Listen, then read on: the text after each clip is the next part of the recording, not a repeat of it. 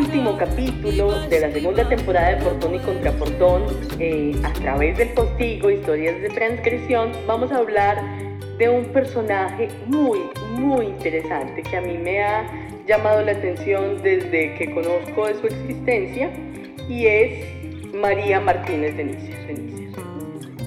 Para hablar entonces de María Martínez tenemos que hablar de el contexto de las mujeres en las guerras civiles del siglo XIX en Antioquia. En la historia de Colombia se han tejido eh, múltiples conflictos entre los cuales pues, las guerras civiles y las confrontaciones entre la iglesia y el liberalismo en el siglo XIX desempeñaron un papel muy importante en distintos ámbitos de la vida social yo creo que en algún momento ya habíamos señalado todas las fechas de las guerras civiles que van desde el 1830 a 1902 aproximadamente, como con un lapso de tres o cuatro años entre cada una. Y de las 14 pues guerras locales que produjeron miles de muertos, que incluso solo en la guerra de los mil días se estima que murieron 80 mil personas, pues que es un montón de gente. La guerra de 1839 a 1841, llamada la Guerra de los Conventos, o mejor conocida como la Guerra de los Supremos, se originó en Pasto tras la supresión de varios conventos menores. El carácter entonces religioso de la rebelión fue la excusa para que los caudillos liberales de las regiones, es decir, los supremos, se lanzaran a la guerra civil. Estos caudillos habían participado en las guerras de independencia, eran propietarios de inmensos latifundios y líderes de ejércitos particulares que organizaban con los peones de sus haciendas, pero no satisfechos pues con sus aspiraciones por el poder central, se levantaron en guerra y la mantuvieron durante tres años en nombre de la religión ultrajada. En Pasto, la guerra se expandió rápidamente a todo el país e incluyó un conflicto fronterizo con el Ecuador, pues de ahí dependía el clero de la ciudad. Y en esta guerra se enfrentaron las tropas legitimistas al gobierno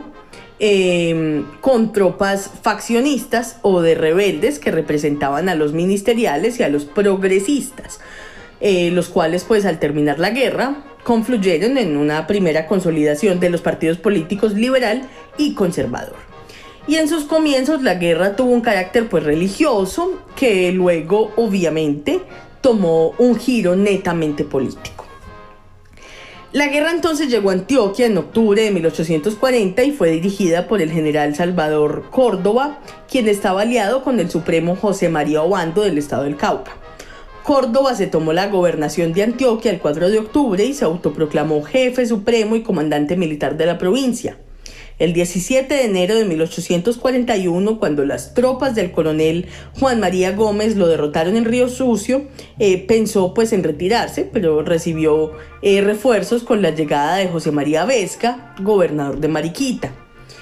El 2 de febrero, en Itagüí, las tropas rebeldes se encontraron con las de los eh, legitimistas comandados por el general Eusebio Borrero y después de un combate convinieron en dejarle al Salvador Córdoba el control pues de Antioquia. José María Vesga fue proclamado gobernador de Antioquia y en mayo se dirigió al sur a enfrentar a un ejército gobiernista. Los rebeldes amenazaron a Pácora con el saqueo y fueron derrotados por las tropas del, del teniente coronel Braulio Henao el 5 de mayo en Salamina. En esta batalla estuvo presente María Martínez de Nícer en las filas legitimistas. La guerra prácticamente concluyó en Antioquia con esta acción, aunque en el resto del país continuó hasta febrero de 1842 y en ellas, em, en esta guerra participaron algunos batallones antioqueños, pero fuera de la región antioqueña. Pero entonces vamos a la participación de las mujeres en las guerras civiles del siglo XIX. Para ser la guerra, o al ser la guerra un escenario exclusivamente masculino, las mujeres pues no podían acceder a ella o al menos eh, no acceder combatiendo. Su entrada debía acogerse como a los roles aceptados para las mujeres, como hacer comida, coser uniformes, atender heridos, acompañar a sus esposos,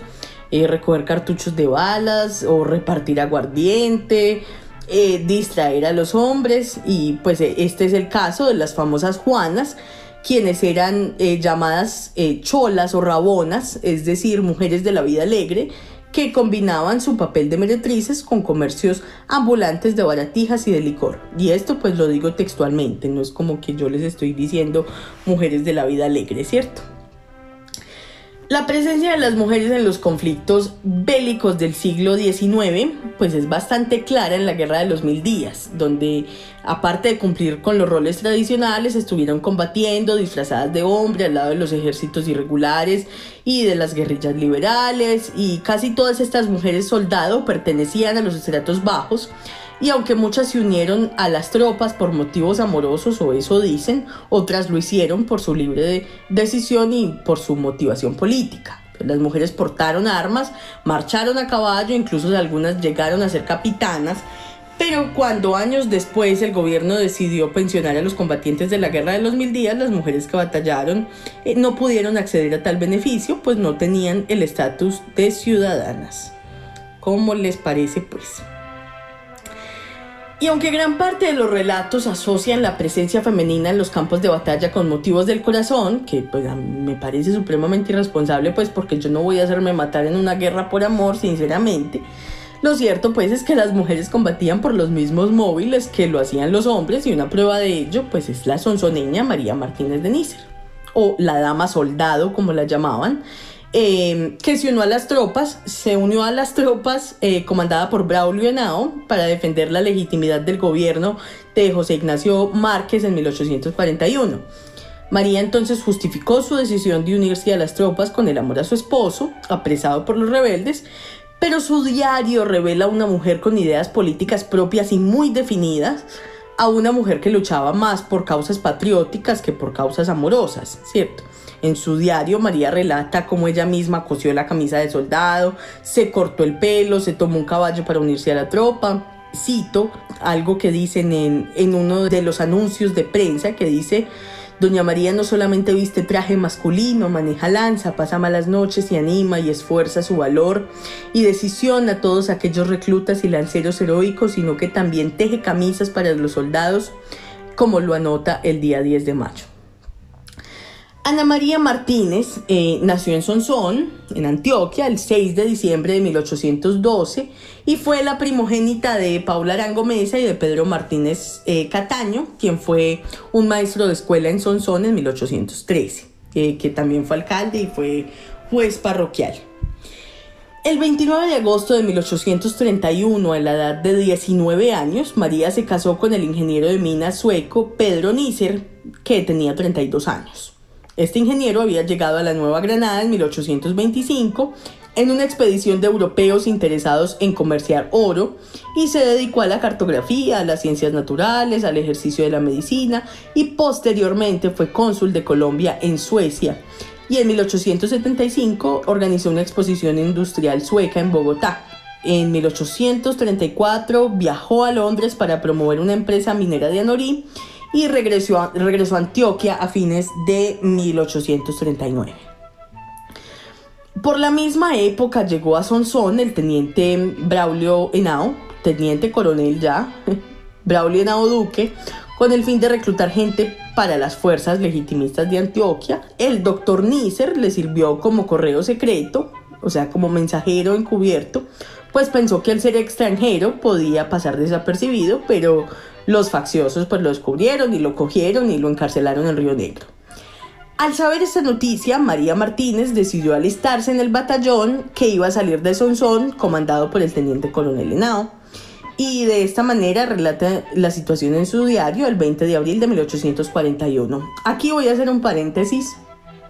y es que es importante mencionar que María Martínez escribió el diario de la revolución, el diario de la guerra de los supremos, lo escribió ella durante los días que pasó en la guerra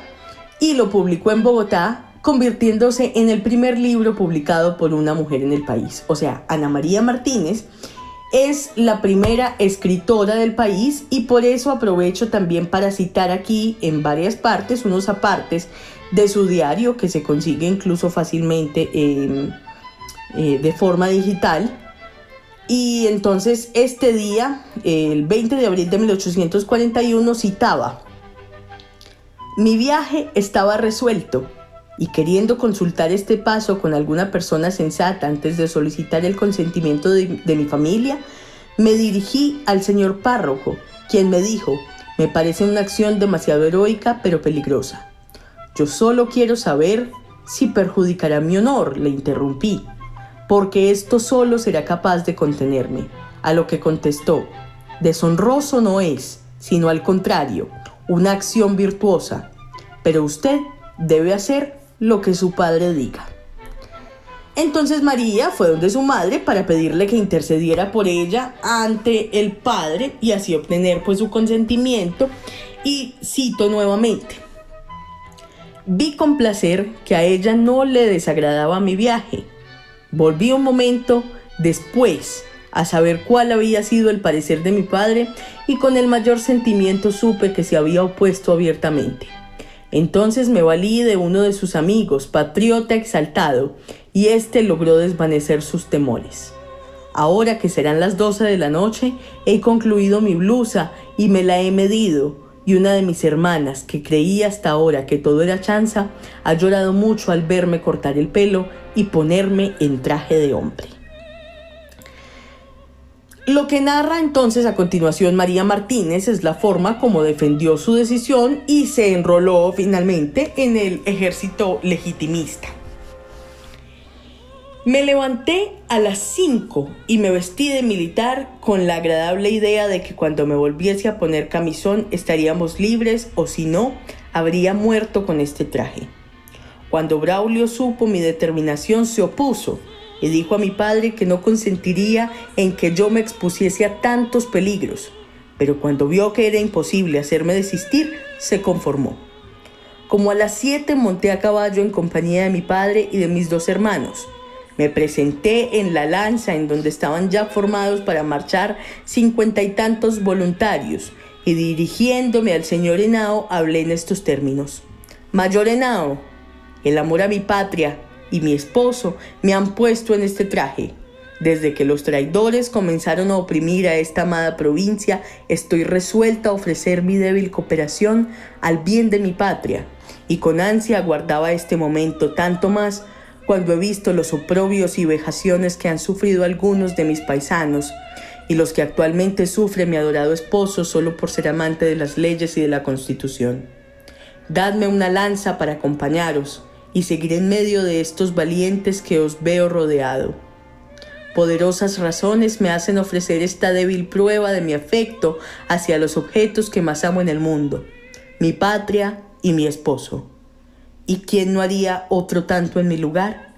Compañeros valientes, resuelta estoy a acompañaros en vuestra noble lucha, cuyo norte es el exterminio de nuestros enemigos y el restablecimiento del orden. María Martínez salió entonces con el ejército de Braulio Henao hacia Bejorral el 21 de abril, acompañada por su padre, sus hermanos, su cuñado, el sacerdote Joaquín Restrepo Uribe y varios vecinos de Sonsón, y al llegar el 5 de mayo de 1841 a Salamina, el escenario de combate que le dio la victoria a las tropas del gobierno, los soldados se encontraron con los rebeldes en las faldas de la Frisolera, a las afueras de la ciudad. María estuvo presente en la batalla de Salamina como auxiliar y provista de una lanza para resguardarse, y junto con las señoras Raimunda Marulanda y Dolores Macía limpió las armas, preparó los cartuchos para los soldados legitimistas y finalmente así fue que apoyó y ese fue su aporte a esta última batalla que concluyó la guerra, por lo menos en este territorio. Después de haberse terminado el conflicto en el país, pues María publicó su diario por iniciativa propia, en un acto que pudo ser seguramente de defensa, de defensa frente a las acusaciones de quienes la estaban atacando, pues una vez convertido su texto en, en documento público, los lectores podían evaluar su intervención en la guerra, ¿cierto? Como ella la detalla su diario que se llama El Diario de los Sucesos de la Revolución en la provincia de Antioquia en los años 1840 y 1841 fue publicado en la imprenta de Benito Gaitán en 1843 y lleva como subtítulo Durante la facción de Córdoba. Está escrito en Sonsón entre el 11 de octubre de 1840 cuando María Martínez tenía 28, 28 años de edad y el 22 de mayo de 1841 y concluye con una cita en francés de un autor que no se especifica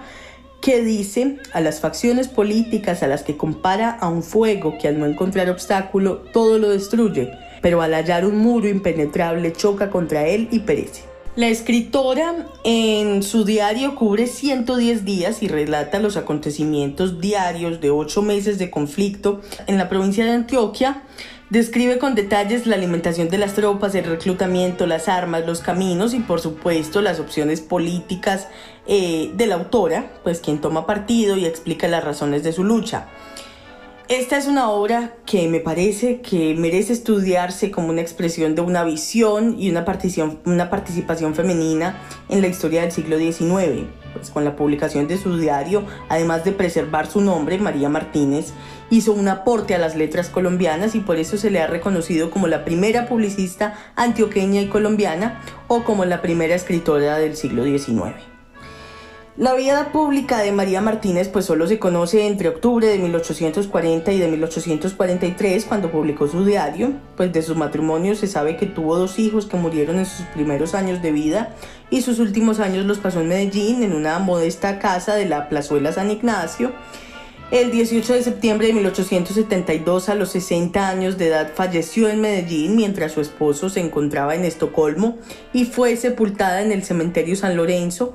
y en 1972 sus cenizas fueron trasladadas al cementerio de Sonsón al lado de la tumba del general Braulio Henao.